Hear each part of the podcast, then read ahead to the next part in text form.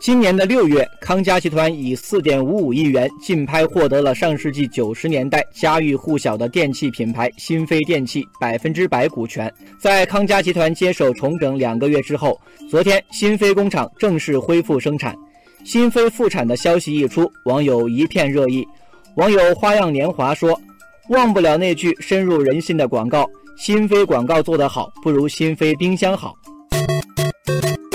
网友杨柳青青说：“曾经的大品牌，希望能够在经历磨难以后重获新生。”网友橘子洲头说：“保护民族品牌，振兴实体经济，新飞任重而道远。”在被纳入康佳体系以后，新飞目前对外的统一称谓是新飞制冷，企业标识不再是原来的蓝色雄鹰，而采用彩色鸽子。康佳集团对重整新飞充满信心。新飞制冷计划在今年剩下的四个月，分别生产五万台冰箱和冰柜，而在明年将迅速提升至一百万台冰箱和六十五万台冰柜的生产规模，在二零二零年要实现一百二十万台冰箱和八十万台冰柜的产能规模，重回一线品牌阵营。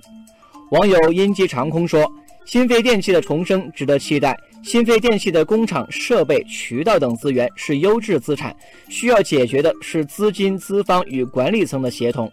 网友湘江北去说，新飞在中高端产品的研发能力和产品线的齐全程度处于国内先进水平，而新飞冷柜的研发能力和制造水平很有竞争力。网友复兴路上说。巅峰时，新飞曾经是国内冷柜的第二大品牌和国产冰箱四大品牌之一，市场占有率将近百分之二十。但后来逐渐走向败落。此番复产，国内家电行业竞争已经处于白热化，愿新飞吸取教训，再次振翅高飞。